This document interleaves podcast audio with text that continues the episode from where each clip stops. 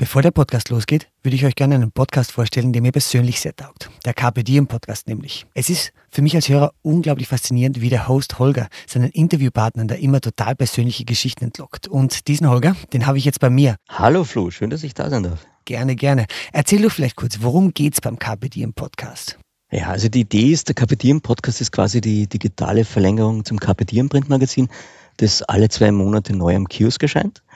Und im Podcast gibt es das Ganze praktisch zum Hören, was wir im Magazin lernen. Sprich, es geht um die Frage, was macht ein gutes Leben aus, was braucht's?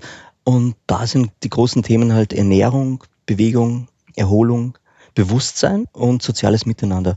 Und dazu haben wir spannende Gäste, von der Spitzensportlerin bis zum Uniprofessor, vom Musiker bis zum bekannten Schauspieler bis zum Haubenkoch. Super, super. Kannst du eigentlich dann selber viel von diesen Interviews mitnehmen, also quasi für dein eigenes Leben? Klar, also das ist ja, glaube ich, finde ich so ein bisschen der Bonus beim Journalistenjob, dass man immer wieder in neue Welten eintauchen kann und da ganz, mhm. ganz viel lernen darf. Ich habe für mich zum Beispiel gelernt, bei Problemlösungen, wenn dir Probleme ganz groß erscheinen, dann brich sie in kleine Teile runter, mach kleine Steps und dann ist die ganze Sache schon mehr so unlösbar. Mhm. Ihr seid im letzten Jahr auch gewachsen. Es gibt neue Formate im äh, KPD im Podcast. Erzähl mal doch davon kurz. Ja, das Kapitium-Universum hat Nachwuchs bekommen und zwar haben wir den Kapitium-Meditations-Podcast. Das sind so Mini-Meditationen, die erscheinen einmal im Monat. Dann gibt's die Kapitium Gute Nacht-Geschichten, falls jemand Schlafprobleme hat abends. Und wir kriegen jetzt neu die Kapitium Soul Food Sessions, ganz neu. Da werden wir mit Spitzenköchen Soul Food Rezepte ausprobieren und zwar live. Ja, perfekt, perfekt. Das sollte gerade ich mir anhören, als jemand, der schon Probleme damit hat, äh, Spaghetti al dente zu kochen. Muss man auf jeden Fall aufschreiben. Flo, du bist eingeladen. Herzlich willkommen bei der nächsten Aufnahme. Äh, also bitte reinhören. Carpe Diem Podcast. Und jetzt geht's los mit dem Red Bulletin Podcast. Sie hören Boulevard der Helden. Michael Köhlmeiers Podcast von The Red Bulletin, dem Magazin Abseits des Alltäglichen. Hier spricht Michael Köhlmeier. In jeder Folge erzähle ich außergewöhnliche Geschichten von Personen, die mich inspirieren. Faktentreu, aber mit literarischer Freiheit. Boulevard der Helden, Folge 18. Diesmal geht es um Matahari, eine geheimnisvolle Spionin, die ihren Mythos selbst erfand. Hochstaplerinnen Kennt jemand eine? Wir sind gewohnt, die Angeberei im großen Stil von Männern vorgeführt zu bekommen. Und dann erscheint eine Frau, die stellt sie alle in den Schatten, sogar ihren Nachruf scheint sie noch zu manipulieren. Matahari, die schöne Agentin, die exzentrische Tänzerin, die Doppelagentin gar. Eine geheimnisvolle Frau, der man zutraute, den Verlauf, wenn nicht gar den Ausgang des Ersten Weltkriegs beeinflusst zu haben. Lügen halten sich in der Geschichte nicht, heißt es. Irgendwann werden sie aufgedeckt. Und bald wird vergessen, was sie uns eigentlich erzählen wollten. Bei Matahari ist es umgekehrt. Die Wahrheit über sie und ihre Taten waren von Anfang an bekannt, waren immer bekannt, aber die Wahrheit wurde vergessen. Der Mythos, die Legende hielt stand. Der melodramatische Wunsch, eine schöne, begehrenswerte, hingebungsvolle, zugleich raffinierte, mit aller List und Hinterlist begabte Frau, hält in gefährlicher Zeit die Politik eines ganzen Kontinents in Atem dirigiert die hartgesottensten Männer, schreibt Geschichte. Dieser Wunsch hat die Realität besiegt. Matahari wurde zu einer dunklen Heldin. Bücher wurden über sie geschrieben, Theaterstücke, ein Ballett wurde choreografiert, unzählige Lieder komponiert und getextet, Filme wurden gedreht, wenigstens zehn. Der bekannteste 1931 mit Greta Garbo in der Hauptrolle. 1964 wurde sie in einem französischen Film von Jean Moreau verkörpert. Der vorläufig letzte Film kam 2017 in die Kinos. Sogar eine Spirituose trägt ihren Namen, ebenso ein Videospiel. Was aber waren ihre Heldentaten? Antwort Sie hat keine Heldentaten begangen. Ihre einzige Heldentat war, sich ein triumphales Image zu bauen. Wer war diese Frau? Wer war sie wirklich? Eigentlich hieß sie Margareta Gertrudia Zelle. Sie stammte nicht aus Indien oder einem anderen exotischen Land, wie viele glaubten und glauben wollten und glauben sollten, sondern aus Leuwarden in Holland. Dort wurde sie 1876 geboren. Ihr Vater war Hutmacher und muss eine ebenso exzentrische Persönlichkeit gewesen sein wie seine Tochter später.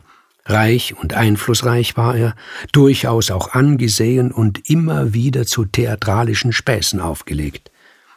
Sein Töchterchen, liebevoll Gritje genannt, fügte er in seine großspurig theatralischen Auftritte ein, zum Beispiel als er die Dreijährige in einer kleinen, extra angefertigten, goldbemalten Kutsche von zwei weißen Ziegen durch die Straßen ziehen ließ, nur um den Bürgern zu beweisen, dass kein anderer Vater erstens sein Kind so sehr liebt und verwöhnt, zweitens, eigentlich erstens, dass kein anderer Mann sich solchen Luxus leisten kann.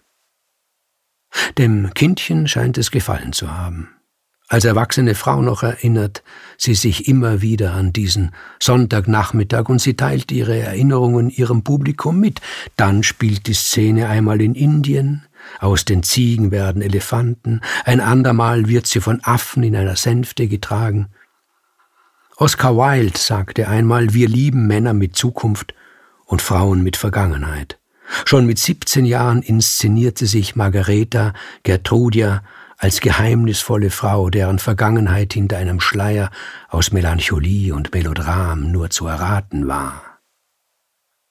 Schauspielerin möchte sie werden, Tänzerin, Sängerin. Ihr Vater spendiert aufwendige Ausbildungen, sie spricht fünf Sprachen, trainiert sich in allen Sprachen, auch in der Muttersprache einen Akzent an, der die Fantasie ihrer Zuhörer auftreiben soll, in Wahrheit stamme sie von irgendwo ganz anders her. Talent zur Schauspielerin hat sie wenig, auch nicht viel, um zu singen und zu tanzen, aber das scheint keine Rolle gespielt zu haben. Sie war die Meisterin des Als-Ob, eine Meisterin des Konjunktivs, so kann man es auch ausdrücken. Wenn sie sang, tat sie, als ob sie zwar keine Sängerin wäre, eine innere Not, ein rätselhaftes Schicksal aber dränge sie zum Singen, zum Ausdruck. Keinen perfekten, aber seelenlosen Belcanto gab sie, sondern den undurchdringlichen Abgrund. Nach Abgründen waren die Menschen damals geradezu verrückt. Ohne diese ganz Europa in ihren Bann ziehende Sehnsucht nach der Katastrophe wäre der Erste Weltkrieg nicht zu erklären. Sie heiratete einen holländischen Kolonialoffizier, brachte einen Sohn zur Welt. Da war sie erst 19, ein Jahr später eine Tochter, zieht mit ihrem Mann nach Java, wo die Familie fünf Jahre lebt. Der Sohn stirbt im Alter von zwei Jahren unter ungeklärten Umständen. Die Ehe zerbricht an dieser Tragödie.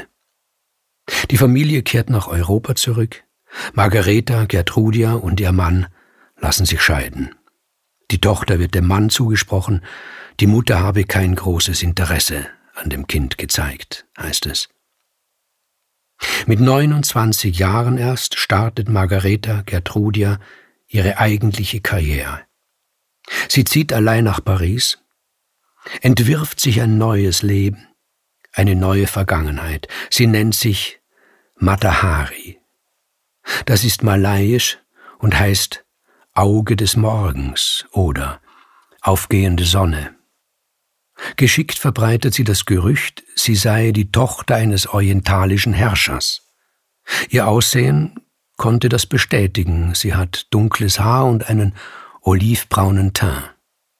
Schminke erledigt den Rest. Alles belässt sie im Ungefähren. Wenn ihr ein Reporter Widersprüche in ihrer Biografie nachweist, schaut sie ihn lange mit ihren dunklen Augen an, so lange, bis er ihren Blick nicht mehr aushält. Sie kann gut reden. Noch besser kann sie schweigen. Ihre Auftritte als Tänzerin beginnt sie mit dem Satz Jiva, ich tanze ihn für dich, den Bayaderen-Tanz. Eine Bayadere ist eine indische Tempeltänzerin, deren Aufgabe in erster Linie nicht darin bestand, in einem europäischen Sinn gut zu tanzen, sondern so zu tanzen, dass die Aufmerksamkeit Shivas erregt wurde. Wer weiß schon, welche Körperbewegungen einen Gott erregen. Die Besucher der entsprechenden Etablissements waren entzückt zumal Matahari beim Tanzen einen Schleier nach dem anderen fallen ließ, bis sie schließlich nackt war. Alles zu Ehren eines Gottes. Die Belle Epoque liebte das Extrem, das Außergewöhnliche, das Laszive, das Ruchlose, den Rausch. Sie reist nach Berlin, wo sich neue Möglichkeiten auftun. In Berlin spielt das Leben. Es gelingt ihr, Kontakte zu Politikern und hohen Militärs zu knüpfen. Sie streut das Gerücht, sie habe mit dem Kronprinzen, dem Sohn von Kaiser Wilhelm II., ein Verhältnis. Alles Lüge. Verhängnisvolle Lüge. Bei Ausbruch des Ersten Weltkriegs ist Matahari bereits 38 Jahre alt. Sie weiß, sie hat nichts erreicht in ihrem Leben. Alles, was sie ist, ist Schein. Sie hatte zahlreiche Geliebte, aber keine Liebe.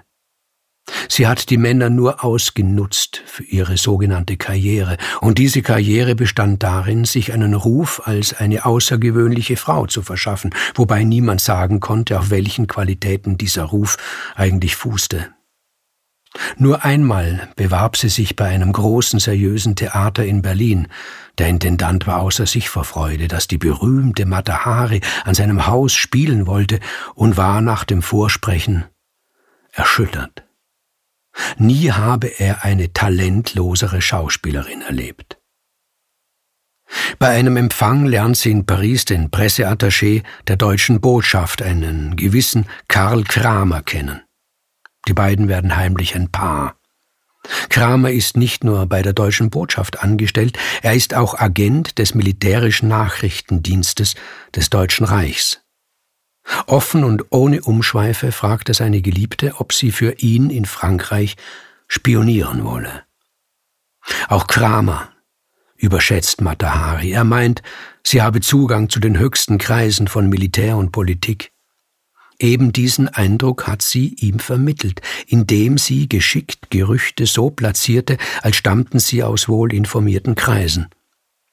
Matahari, die sich nie ernsthafte Gedanken gemacht hat über Politik und den Krieg, wertet das Angebot als Möglichkeit, sich auch in ihrem Alter noch interessant zu machen. Sie stimmt zu und liefert. Was sie liefert, ist letztlich ohne Belang aber man wird auf sie aufmerksam. Ein anderer Liebhaber, ein gewisser Georges Ladoux, seinerseits Chef der französischen Spionageabwehr, fragt sie, er ebenso ohne Umschweife, ob sie sich vorstellen könne, auch für die Franzosen zu arbeiten als Doppelagentin. Matahari bekommt Geld von den Deutschen, von den Franzosen. Endlich kann sie ihren Lebensstil, den sie vor dem Krieg gewohnt war, wieder aufnehmen. Und sie kommt sich sehr wichtig vor. Sie interessiert sich für den Krieg nur insofern er ihre Karriere hemmt oder fördert. In welche Gefahr sie sich begibt, ahnt sie nicht einmal. Es war ihr mit List, Erotik und der Gabe, überzeugend zu lügen, gelungen, das Image einer wichtigen Persönlichkeit zu erzeugen. Nun nahm man sie wichtig. Der französische Geheimdienst kam zur Auffassung Matahari, die deutsche Agentin H21, die vorgab, als Doppelagentin zugleich für Frankreich zu spionieren, sei in Wahrheit eine raffinierte und gefährliche Dreifachagentin im Dienst des deutschen Kaisers.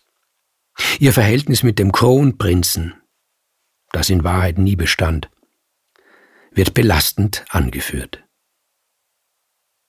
Vor einem französischen Militärtribunal fand der Prozess statt. Matahari wurde zum Tode verurteilt. Am 15. Oktober 1917 wurde sie hingerichtet. Auch in den letzten Minuten ihres Lebens gab sie die Rolle ihres Lebens nicht auf. Eine rätselhafte Frau mit der melodramatischen Vergangenheit, die auch angesichts der Gewehrmündungen die Männer in Erregung versetzen konnte. Der Kommandant des 26. französischen Jägerbataillons berichtet, ihr Auftreten war von unglaublichem Stolz und, fast möchte ich sagen, ein wenig theatralisch. Sie umarmte ihren Verteidiger und schickte viele Abschiedskusshände in die Richtung, wo viele offizielle Persönlichkeiten standen. In dem Augenblick, da ich meinen Degen hob, um Feuer zu kommandieren, sah sie mir fest ins Auge und sagte mit ruhiger, dunkler Stimme, Ich danke Ihnen, mein Herr. Ich hoffe, die heutige Folge hat Ihnen gefallen. Hören Sie beim nächsten Mal wieder zu und lesen Sie meine neue Kolumne Boulevard der Helden in der aktuellen Ausgabe des Red Bulletin Magazins. Hat dir unser Podcast gefallen? Dann freuen wir uns über deine Bewertung und noch mehr, wenn du uns weiterempfiehlst.